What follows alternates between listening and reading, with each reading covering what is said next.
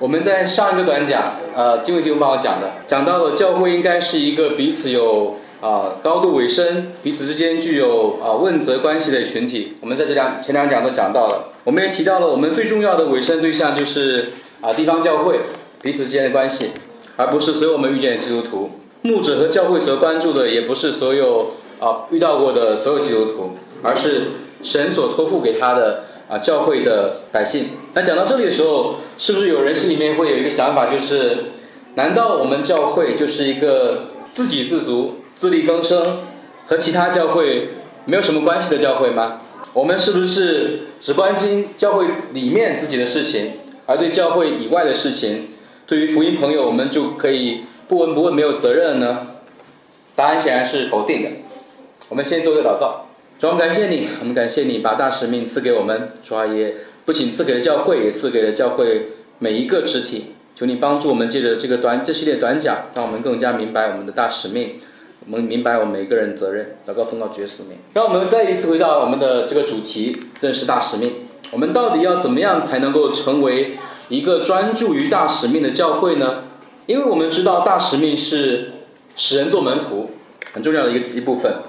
所以，专注于大使命的教会应该是使人做门徒的教会。耶稣在升天的时候，把这个啊大使命颁布给教会，是要借着这个大使命，让他的国度得以发展和扩张，让更多人能够认识他，明白领受他的教训。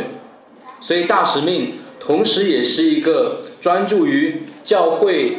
啊神的国度的拓展、教会的职堂以及教会的啊复兴的这么一个使命。大使命的教会会很乐意看到神透过啊他自己的事工，慢慢的发展壮大。大使命的教会也希望看到神的国通过其他的教会，不仅是我们看到啊看到自己的教会的施工啊被神使用，我们也乐意看到神使用其他教会的教会使一些啊这样的施工来拓展神的国度。因此，大使命教会。呃，也乐意推动一些教会以外的布道的活动，比如说我们之前也会跟其他教会一起举办啊圣诞颂歌的布道的活动。我们也非常希望啊看到更多人去参加刘群姊妹之前分享的啊职场布道的这么一个活动。我们希望通过各式各样的活动，让更多的人能够的来到教会，哪怕不是来到我们教会，我们都很乐意看到这样事情发生。大使命教会也会致力于直堂和帮助啊其他教会的成长。虽然我们教会很年轻，才三岁，我们也接受过一些实习生。我们啊也希望这些实习生通过来我们这边的考察、呃观察、学习，更好的被装备，以至于他可以回到他原来的教会，更好的在那里服侍和对神忠心。我们也会支持一些其他教会的神学生。我们也期待看到更多的啊，有这样的心智的呃弟兄能够被神使用和装备，能够祝福更多的教会，哪怕很多时候祝福我们可能最多只是邀请他一次或两次讲道。所以大使命的教会应该是一个不啊不满足于自身健康的教会，而是啊希望看到更多健康的教会啊信仰圣经的宣啊宣讲福音的教会，不断的啊成长的这么一个教会。我们刚才也用了很多的例子和形容词来描述啊，专注于大使命的教会是什么样子。那啊，这样的教会应该怎么做呢？对于成员来成员们来说，对会众来说，我们关心的是我们怎么样做才可以更好的在教会里面遵行神的这个大使命呢？那我今天会从啊四个方面来分享啊这个信息。第一个是要培养门训文化。如果你第一次来到我们教会的话，或者你第一次来到啊。呃，我第一次去了光耀，第一次来到西南的时候，你会发现我们常常在祷告，在我们教导教导当中会有一个高频词出现，就是门训文化或门训，并不是因为我们教会在这方面做的有多好，我要承认这一点，而是我们看到了这是神的心意，大使命啊，如果用最简单的表达，就是要啊，我们要忠心的使人做门徒。我们期待我们的教会是一个有一个有着门训文化的一个教会。我们愿意为了这个神的命令来投资我们的时间和资源，承担起帮助其他信徒成长的责任。当然，在帮助在门训别人的时候，我们自己生命也得到建造和成长，同样也是神的对我们的一个祝福。保罗在以弗所书四章十一到十二节说到：“啊，牧师要装备圣徒们各尽其职，这其实意味着每一个圣徒，每一个在座的基督徒都要参与服侍。在随后的经文当中，也就是四章十五到十六节的经文当中，保罗说，告诉我们说，我们彼此啊服侍的方式和目标是什么？他说，我们要凭着爱心说诚实话，让身体，也就是教会，渐渐的增长。在爱中建立自己，门训文化关乎到我们自己，关乎到我们每个人自己是否跟随耶稣，以及我们是否啊门训他人跟随耶稣。所以在一间专注于大使命教会，我们呃会看到更多的是年长的弟兄会主动的去门训啊年轻的弟兄，年轻的姊妹要效法年长的姊妹。我们举个呃应用或例子，就比如说如果你在恋爱当中，你可能可以尝试着选择去帮一个家庭带小孩，然后呃或者去融入他们的家庭当中，然后更多的不仅去观察他们，而且也可以啊可以去询问或者去把你自己的一些在恋爱当中或者以后对家庭的一些呃一些困扰或者一些明白的地方可以去分享，像这样的啊让让彼此可以有这样的机会，可以让一些有经验的。啊，家庭可以来门训你，来帮助你。同样啊，当你是一个主动的门训者的话，你当如果你是一个弟兄或姊妹，你主动的发起一段门训的关系，你在门训别人，你也可以更多的尝试让对方去带领这样的一个门训关系，期待通过这样的门训，能让他以后可以门训下一个人。所以门训不仅仅是彼此学习东西，你也可以让尝试让对方啊去带领，让以后他也可以去带领另外一个人。那对于一个挂名的基督徒来说，我们要用挂念基督的这个词，这样的门训文化可能会让你感到不舒服。这样一遍一遍的讲到门训这个词的时候，会让你自己心灵的自由自留地得到挑战和威胁，你会很不舒服。如果你只是为了在主日履行一下宗教的义务而出现的人，你不会希望总是听到门训这个词，因为你知道门训意味着随之而来彼此的关系的深入、尾声，以及你们会有更多属灵的交谈，彼此祷告。你会，你们彼此会不断的用福音来啊更新和塑造，来鼓励对方。你肯定会觉得很不舒服，为什么要门训？那第二点，我们要看到是，我们啊希望看到我们教会是一个啊充满福音布道文化的教会。我希望我们的教会是一个每个主日在讲道当中，在我们唱的诗歌当中，在我们的祷告当中，我们都在传讲福音，我们的会众都在见证福音。我希望我们的教会是这么样的共同体。这样，当我们的成员想要邀请福音朋友来到我们教会聚呃听福音的时候，不是总是等到每年十二月二十五五日左右的福音布道会才想到了要邀请他的朋友来到教会。你是否会有信心来邀请你的啊身边的福音朋友来到我们教会？然后你有信心他能够在我们的啊信息当中，在我们的见证当中听到福音呢？不知道你有没有这个信心？那如果没有的话，你觉得我们应该怎么做呢？对于我们每个人来说，我们应该怎么做呢？一个专注于大使呃使命的教会，应该是一个啊训练成员进行福音布道的一个教会，因为我们知道我们大多的成员在更多时间其实是跟非信徒在一起的，我们更多的时候可能更多时间在工作。所以，我们的福音布道不仅限于在教会里面，当别人来了以后，我们如何更跟别人见证福音、分享福音？我们也要在教会以教教会生活以外，我们啊知道怎么样跟跟人分享福音和见证福音。当然，我们啊教会需要有啊有这样的意识，去装备成员，能够在教会以外，能够更加更好的去见证和分享福音。对于我们个人来说，我们其实有很多属灵的资源，可以让我们可以自己去寻求被装备和成长。比如说，我们之前有传福音的课核心课程，那在现在我们也在上人生二六这个课程。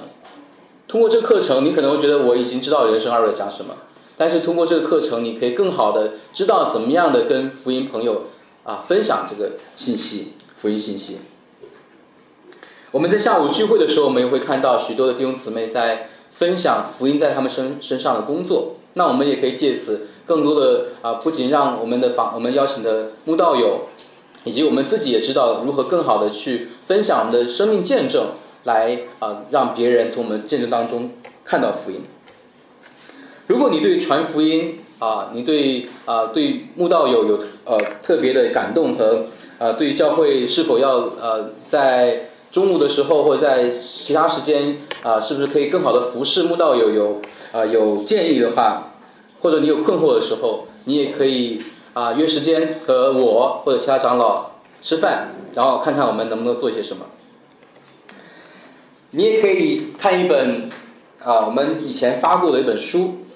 可能不是不是每个人都有，叫啊福音与个人布道。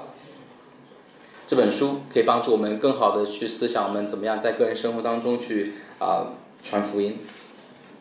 第三个呢，我们看到一个啊治专注注意大使命的教会，它是一个通过宣教将福音传到未得之地的教会。宣教施工和本地福音施工最大的不一样，就是宣教施工是我们跨文化、跨种族，甚至很多时候要跨国度的扩。啊，跨越国界的福音的施工和最终的一个啊职堂的工作，也许我们都会觉得职堂离我太远了吧？我我怎么我从来都没想过我会去到一个语言不通、呃什么都不通、文化不通的一个地方去去分享福音。你可能从来都没有想过你自己会成为这这么一位啊啊短宣的宣教士或者宣教士，但是我们一样可以从。很多事情可以开始做起，来遵循神对我们说我们要去使万民做门徒的这么一个大使命。我们可以为着我们所知道的宣教士祷告，我们可以在资金上支持他们。其实宣教士离我们其实不是很远，在我们当中也有跟我们文化不一样的啊基督徒，对吗？当我们去一个国家旅游的时候、旅行的时候，我们有机会认识当地的人，我们也有有可能有机会跟他们啊分享福音。当想到这里的时候，我就想到了我们好几年前我们去啊济州岛，去韩国济州岛啊去那边开年会的时候，我们吃饭的时候就好多弟兄在跟向那位韩国的啊导游传福音，我们很很有意识的做这个事情，所以这也是啊宣教，因为它跟我们不是一个国度，不是一个文化，所以其实没有并没有那么远，我们可以啊留意教会或呃联会内或者联会以外一些短宣的活动。啊，特别在疫情之前有一些，但疫情之间可能比较少。我们知道有一些肢体可能有时间去参与这样的短宣活动，我们自己或许不能参亲亲身参与，那我们也可以为他祷告，我们可以在资金上帮助他们，帮助他们去更好的去啊，没有顾虑的去啊去其他地方短宣。那如果你想要更深的去认识宣教这个主题，也有一本书推荐给大家，就是啊约翰派伯的愿。啊，万国都欢乐，这也是一本非常好的书。那最后一点我要分享，就是专注于大使命教会的一个特点，就是啊，大使命的教会会努力的兼顾其他教会。教会里不仅有职堂宣教的预算，我们也有健康教会的预算。这个预算主要的目的是要帮助其他教会，是这么一个预算。我们可以啊，在我们的，如果你有成成员成员通讯录，你可以打开最后一页。你看到那边有一个沈阳的教会，这是一间我们支持了三年的教会啊。他们的代理人刘斌弟兄也曾经在我们当中啊实习。感谢主，他呃我们看到了他他的工作一开始虽然很艰难，但是现在他对于教会的改革和归正慢慢起了果效，也有一些中心的肢体愿意委身，并且啊致力于健康教会的建立。所以我们在使用我们通讯录的时候，我们不仅是为成员祷告，我们也看到我们教会有一个事工，就是我们在支持其他教会和其他的啊神学生的一个这么一个事情。所以最后最后一页，你可以看到这样的我们教会的服饰。其实我们每年像啊联会的会费当中，也有一部分的资金是啊用在建造健康教会的部分。